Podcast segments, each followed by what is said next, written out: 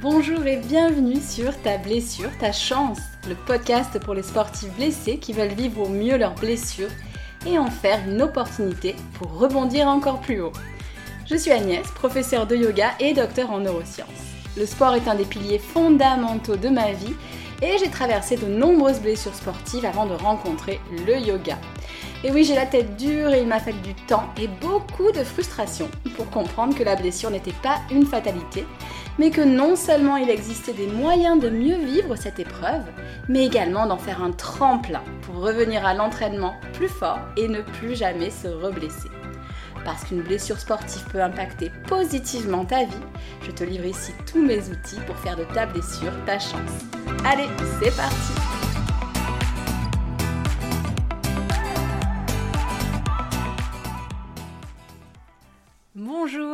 et bienvenue dans l'épisode 3 du podcast Ta blessure, ta chance. Dans cet épisode, nous allons parler de méditation durant une blessure sportive, même si, surtout si, tu ne tiens pas en place. Voilà les questions qu'on va se poser. Comment méditer sans lourdeur? Pourquoi une blessure sportive est une période idéale pour introduire la méditation dans ton quotidien? Quels sont les bienfaits de la méditation pendant une blessure sportive? Pourquoi je suis sûre que tu conserveras cette pratique même une fois guérie? Quelles astuces peuvent te permettre de rester régulier ou régulière dans cette pratique? N'hésite pas à partager cet épisode sur les réseaux sociaux si tu penses qu'il peut être utile à certains sportifs, sans oublier de me taguer at Agnès underscore yoga pour que je puisse te remercier. Commençons aujourd'hui par une réalité que je rencontre souvent. Des sportifs qui me disent qu'ils sont incapables de méditer car ils sont incapables de tenir en place. Peut-être te sens-tu d'ailleurs concerné. Pour commencer, si je peux me poser pour méditer, je suis persuadée que tout le monde peut y parvenir. Je fais partie de ces personnes pour qui ne rien faire est compliqué. Euh, mon cerveau de base a tendance à faire sa vie et penser même quand ce n'est pas du tout le moment. Et une journée réussie pour moi est forcément une journée où j'ai bougé. Bref, tu, tu vois le tableau. Et pourtant, je réussis à méditer. Et là, je dis une grosse bêtise quand je dis je réussis à méditer, mais nous y reviendrons très rapidement. Passons pour le moment au premier point que je souhaite aborder pour que nous soyons bien au clair. Qu'est-ce que la méditation? Et d'ailleurs, nous allons commencer par ce que ce n'est pas. Je vous disais qu'en affirmant réussir à méditer, je racontais des carabistouilles. Euh, quand on médite, il n'y a rien à réussir. La première chose pour méditer, c'est justement d'enlever toute pression. Il ne s'agit pas d'arriver à méditer, mais d'arriver à prendre quelques minutes pour le faire. C'est différent. Savoir méditer est donc un mythe. Un autre mythe tenace est que méditer, c'est faire le vide, ne penser à rien. Non mais qui peut faire ça? C'est même pire que ça. Plus je vais te demander de ne penser à rien, moins tu le feras. Euh, moins tu feras le calme dans ton mental. Le cerveau est fait de telle manière que si je te dis de visualiser un hippopotame violet, tu vas pouvoir te concentrer là-dessus et le voir peut-être même très précisément. Mais si je te dis de ne penser à rien, c'est mort. Donc non, tu vas probablement continuer à générer des pensées en méditant et c'est OK. Et surtout, comme dans toute pratique de yoga, le jugement n'a pas sa place. Du coup, méditer, qu'est-ce que c'est? Il existe plusieurs moyens de méditer. Euh, la méditation, le type de méditation le plus connu et accessible est peut-être la méditation de pleine conscience qui correspond à une attention au présent, à soi et autour de soi, ici et maintenant.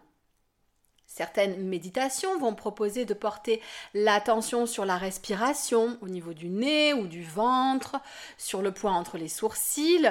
Euh, et on peut également ajouter une visualisation à la séance de méditation, comme dans la méditation des sept chakras. Il est aussi possible d'inviter dans la méditation des émotions positives. Euh, et côté posture, on médite en général assis ou pourquoi pas allongé à condition de ne pas s'endormir. Mais il existe aussi de la méditation active qui se fait en mouvement. Bref, à chacun de trouver ce qui lui convient. Et rassure-toi, il n'y a pas de police de la méditation. Ou, si quelqu'un te dit être de la police de la méditation, alors méfie-toi. Ce n'est pas la peine de voir cette pratique comme une pratique austère et extrêmement sérieuse. Tu peux plutôt l'aborder avec curiosité. La seule chose que je voudrais préciser est qu'en cas de dépression euh, diagnostiquée, ça peut être suite à une blessure sportive par exemple, la méditation n'est par contre pas forcément conseillée. Donc, euh, la question n'est pas est-ce que j'arrive à méditer, mais est-ce que j'arrive à m'accorder 5 minutes hors du tumulte de ma vie sans réel objectif. Ce que je sais en tout cas, c'est que tu mérites ces quelques minutes pour toi. N'oublie pas, tu es un être vivant, du verbe être, tu n'es pas un faire vivant. Alors, oui, l'action est nécessaire, mais ce n'est pas la seule chose qui te définit. Et tu verras, en vrai, une fois qu'on a commencé à méditer, la motivation se met plus facilement en place euh, car on en ressent assez rapidement les bienfaits. Et j'en viens donc à mon deuxième point, pourquoi se mettre à la méditation est idéal quand on est blessé?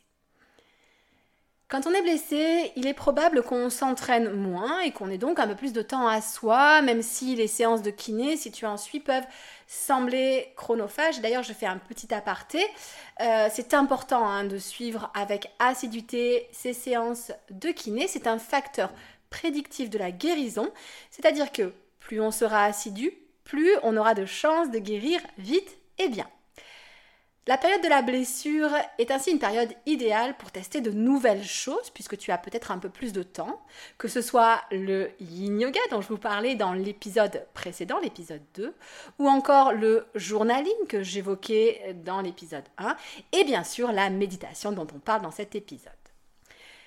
Il faut avouer que la période de la blessure est une période durant laquelle on peut parfois se sentir un peu vide, voire euh, inutile, et se fixer un objectif comme méditer quotidiennement, même s'il ne s'agit pas d'un objectif sportif, redonne de la dynamique au quotidien durant cette période. En se fixant ce simple objectif de méditer quelques minutes par jour, on se remet en posture active. Et oui, c'est nécessaire de lâcher prise, d'accepter la blessure sportive, on reviendra sur cela dans un prochain épisode, mais non, cela ne veut pas dire rester passif. Au contraire, il est important de mettre en place des actions justes pour notre bien-être présent et futur. C'est donc une bonne période pour prendre l'habitude de méditer et peut-être même mettre en place d'autres bonnes habitudes à condition de le faire progressivement pour que cela dure sur la longueur.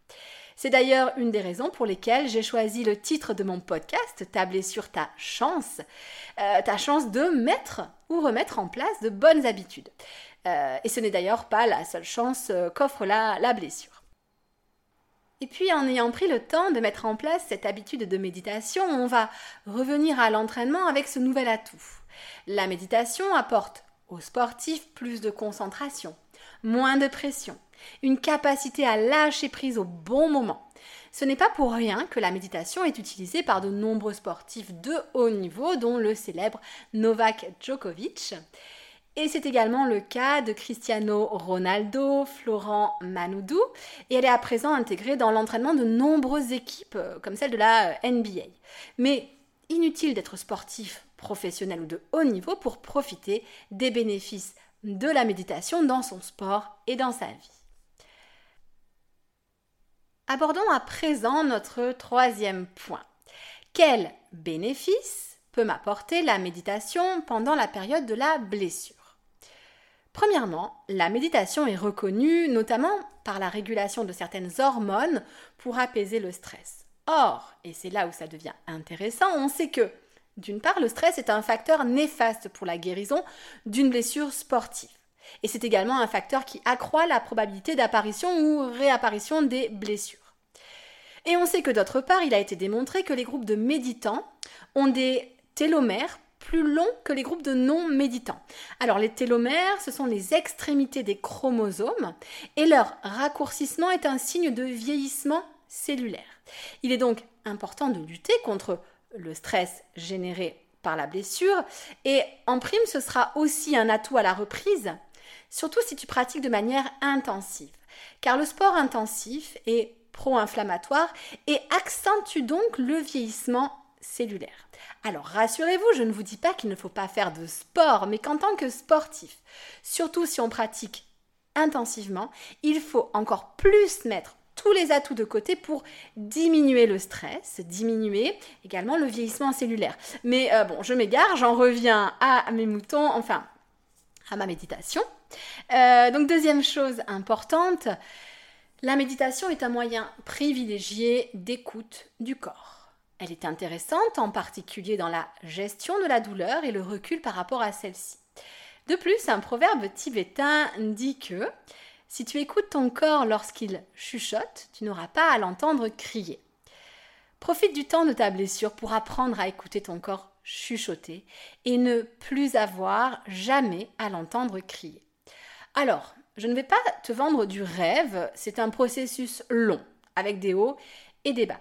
Mais en, apprenant à, écouter son corps, on arrive davantage à éviter de rentrer dans la zone où on met le corps en danger, par manque de récupération par exemple, ou par un entraînement inapproprié. Autre point fort, la méditation aide à la gestion des émotions. Elle permet en particulier de prendre du recul, on arrête de zoomer sur ses problèmes, de ressasser, de tourner en boucle. Ceci peut être mis en relation avec les effets physiologiques de la méditation sur le cerveau, en particulier l'activation de certaines zones du cerveau. Je vous suggère ici, en complément et dans cette optique de prise de recul, de ne pas hésiter à déverser par écrit vos ressentis, quitte à jeter, voire brûler ce que vous venez d'écrire. Enfin, la méditation, c'est un peu comme une douche du mental. On fait décanter les pensées pour y voir plus clair. Et c'est le dernier point sur lequel je voudrais insister dans cette partie sur les bienfaits de la méditation. En éclaircissant le mental, tu vas peu à peu arriver à préciser ce que tu souhaites vraiment, tes désirs, ton pourquoi. Pourquoi je fais du sport? Est-ce que ma pratique est alignée à mes réels désirs? Quels objectifs mettre en place pour réaliser cette vision? C'est un travail qui prend bien sûr du temps et qui mérite d'être régulièrement réajusté. Mais la période de la blessure peut être un moment propice pour euh, commencer un travail d'introspection, pour évaluer ce qui est essentiel pour toi dans le sport et pourquoi pas en dehors. Et sachant ce qui est essentiel, on chemine beaucoup plus léger, un peu comme si on avait retrouvé sa boussole. Cela mériterait un épisode entier, mais euh, je m'arrête ici. Et c'est le moment de passer au dernier point que je voudrais aborder. Quelques astuces pour faciliter la mise en place de méditation régulière dans ton quotidien. Ma première suggestion est d'en faire un rituel, une routine. Pour cela, je te conseille de l'associer à une habitude préexistante. Prends quelques minutes, idéalement le matin ou le soir, pour bien ouvrir la journée ou pour la clôturer en conscience. Je ne vais pas approfondir davantage car la notion même de routine mérite également un épisode entier. C'est le début euh, du podcast et j'ai tout un tas d'idées que j'ai envie de traiter. Euh, je dois être patiente, euh, mais je ne suis hélas pas un, poulpe à huit bras et puis il faut apprendre à savourer le processus plutôt que de se fixer sur la ligne d'arrivée. Bref, j'en reviens au sujet. Mon conseil numéro 2, c'est de commencer avec des méditations pas trop longues. Exactement comme dans un entraînement sportif, on commence petit à petit et on augmente progressivement. C'est d'ailleurs particulièrement important pour un retour de blessure. Donc, pas la peine de méditer 30 minutes pour commencer. Mieux vaut commencer par méditer 5 minutes tous les jours, euh, plutôt que méditer 30 minutes deux jours et puis laisser tomber. Mon conseil numéro 3 est de commencer accompagné. Pour ceux qui utilisent mon kit de survie pour sportifs blessés, on y trouve différentes méditations. Et il existe également des applications dédiées très riches. Alors, euh, j'ai envie de te dire à tes écouteurs. Mon conseil numéro 4 est de ne rien attendre, mais de noter ce qu'il se passe avec curiosité. Tu peux faire cela de manière informelle, juste te demander comment tu te sens avant, comment tu te sens après, ou alors sous forme écrite pour pouvoir suivre ton évolution. Dernière suggestion, essayez au moins une semaine. N'abandonne pas au deuxième jour, mais laisse la chance à la méditation de transformer ton expérience de la période de la blessure. Je terminerai par une citation de Saint François de Sales, qui mérite d'être écoutée plutôt deux fois qu'une. Une demi-heure de méditation est essentielle, sauf quand on est très occupé. Alors une heure est nécessaire. Je répète, une demi-heure de méditation est essentielle, sauf quand on est très occupé. Alors une heure est nécessaire. Tu n'es pas obligé de méditer une heure, bien sûr. C'est compliqué pour la plupart des gens, moi y compris. Mais lorsque tu sens que le rythme s'accélère, que tu es submergé, que ton mental a du mal à se poser, un peu comme une étendue d'eau qui se troublerait, ou un petit singe qui sauterait de branche en branche, alors c'est un indice que la méditation est prioritaire. Avant de résumer les points clés de l'épisode, je prends quelques secondes pour t'inviter à t'abonner à ce podcast et peut-être même laisser un avis et une note. Cela permettra au podcast de se faire connaître et cela me fera vraiment plaisir. Donc un grand merci d'avance pour ces quelques secondes de ton temps qui, je le sais, est précieux. Pour résumer l'épisode, la méditation est multiforme. La période de la blessure peut être une bonne opportunité pour la mettre en place, puisque tu as peut-être plus de temps que d'habitude. De plus, cela te donnera une nouvelle dynamique. Et il est même probable que tu la conserveras une fois que tu seras de retour à l'entraînement. Tu auras même ajouté une corde à ton arc. Les atouts sont nombreux. Diminution du stress et donc optimisation de la guérison et diminution des chances de se reblesser apprendre à écouter son corps pour mieux revenir à l'entraînement, mieux gérer ses émotions, y voir plus clair dans son pourquoi. Voilà autant de bénéfices de la méditation qui feront de la période de la blessure une période de renouveau. Et pour mettre en place une bonne habitude, n'oublie pas les quelques tips que je viens de te donner. Je te remercie sincèrement de m'avoir écouté et je te dis à très bientôt. Plus précisément, je t'attends dans 15 jours pour un nouvel épisode. Ciao, ciao